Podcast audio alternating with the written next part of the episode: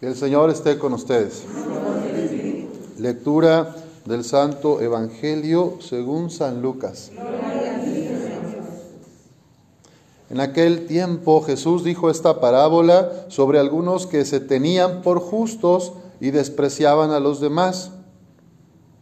Dos hombres subieron al templo para orar. Uno era fariseo y el otro publicano.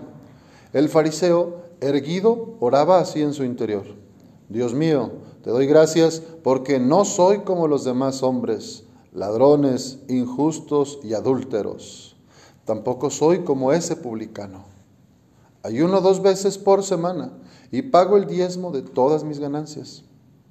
El publicano, en cambio, se quedó lejos y no se atrevía a levantar los ojos al cielo. Lo único que hacía era golpearse el pecho diciendo, Dios mío, apiádate de mí, que soy un pecador. Pues bien, yo les aseguro que éste bajó a su casa justificado y aquel no. Porque todo el que se enaltece será humillado y el que se humilla será enaltecido. Palabra del Señor. Pueden tomar asiento. Bien, en este día el Señor Jesús es muy claro. La parábola que nos presenta es, dice, sobre aquellos que se tienen por justos y desprecian a los demás. O sea, él pone el título ahí, ¿verdad? Entonces, hay un ejemplo, ¿verdad? Y yo pues vamos a tratar de hacer una aplicación, ¿verdad?, a nuestro tiempo. En ese tiempo, él dice, bueno, es un, un fariseo, observante de la ley, cumplidor de todos los mandamientos de la religión judía, que ayuna dos veces por semana, que paga su diezmo puntualmente. Y un publicano, uno que tenían por pecador, por pagano, gentil, que pues se queda hasta atrás.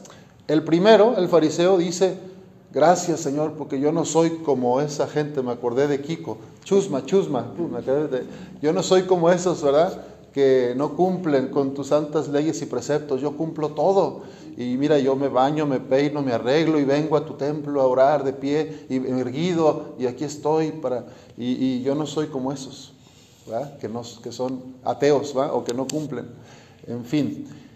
Bueno, y el otro, pues humilde, penitente, ni siquiera se atreve a levantar la cabeza y está hasta atrás de la iglesia, de la sinagoga y en el templo, y así, ¿verdad? Dice, apiádate de mí, Señor, que soy un pecador. O sea, él reconoce que es necesitado de Dios y que se ha equivocado y quiere crecer, quiere mejorar. Es la actitud de la cuaresma que, que estamos buscando tener, ¿verdad? Dolor de nuestros pecados, que el Señor nos vaya sanando para transformarnos y como dice eh, Oseas, el profeta, él, este corazón herido, Él nos los vendará, ¿verdad? Él mismo nos va a vendar nuestro corazón herido por el pecado para poder servir y amar a los demás. Entonces, qué importante esforzarnos por conocer al Señor.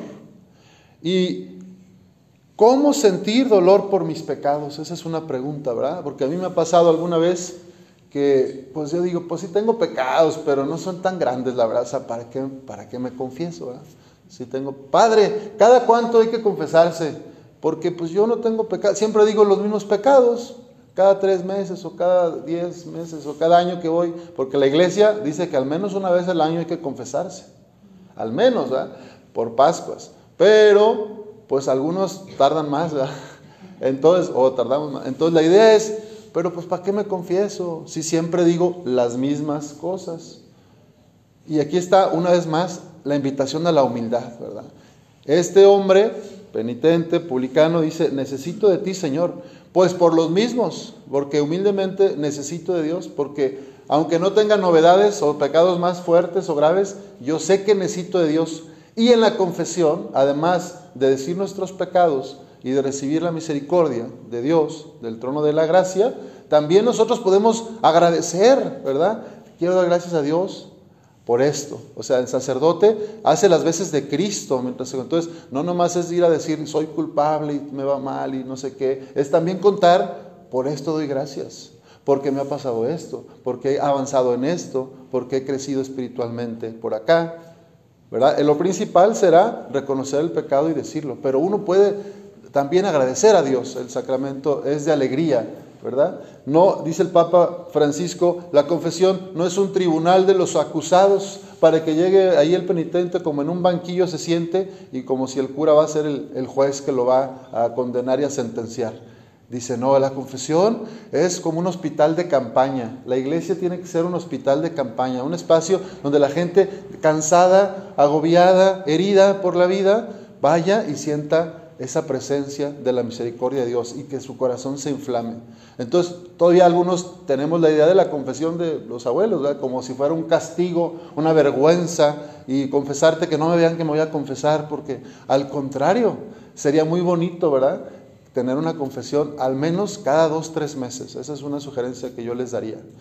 Pero no tengo pecados mortales, Padre. No le hace, vamos, porque te va a ayudar. la confesión te da gracias como una coraza, te ofrece fortaleza, sabiduría, humildad para poder seguir en la vida. ¿Cuál es el problema del fariseo, del que se siente justo, santo? Pues que el chamuco ya lo agarró por la soberbia, ¿verdad? Lo hace sentir mejor que los demás, vanidoso.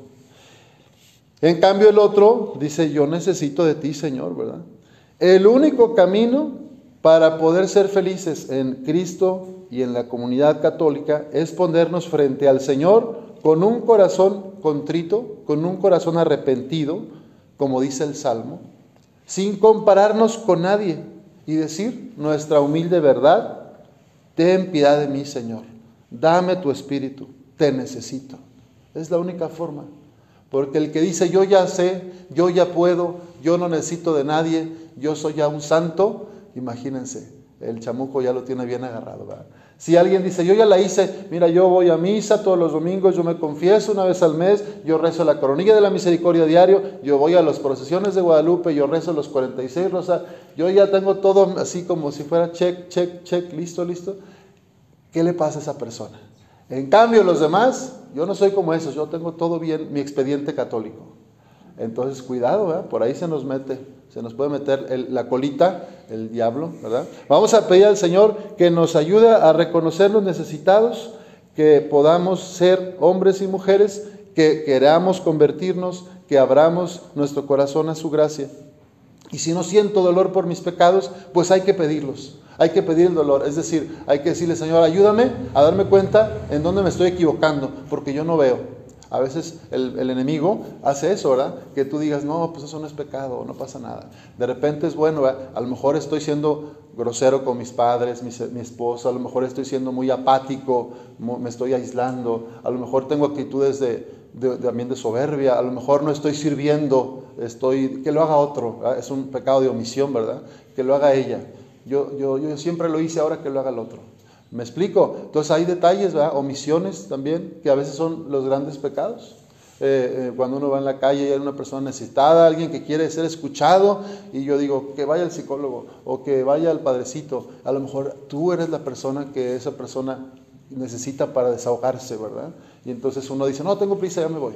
Bueno, pidámosle al Señor que nos ayude a ver eso, dónde están mis fallas, dónde puedo crecer como ser humano y que sepamos que Él siempre nos espera en el sacramento de la reconciliación con amor.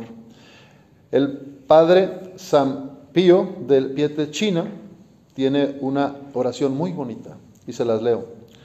Sagrado corazón de Jesús, purifícame. Espíritu Santo, vive en mí. Santísima Trinidad, llega a mí. Así sea.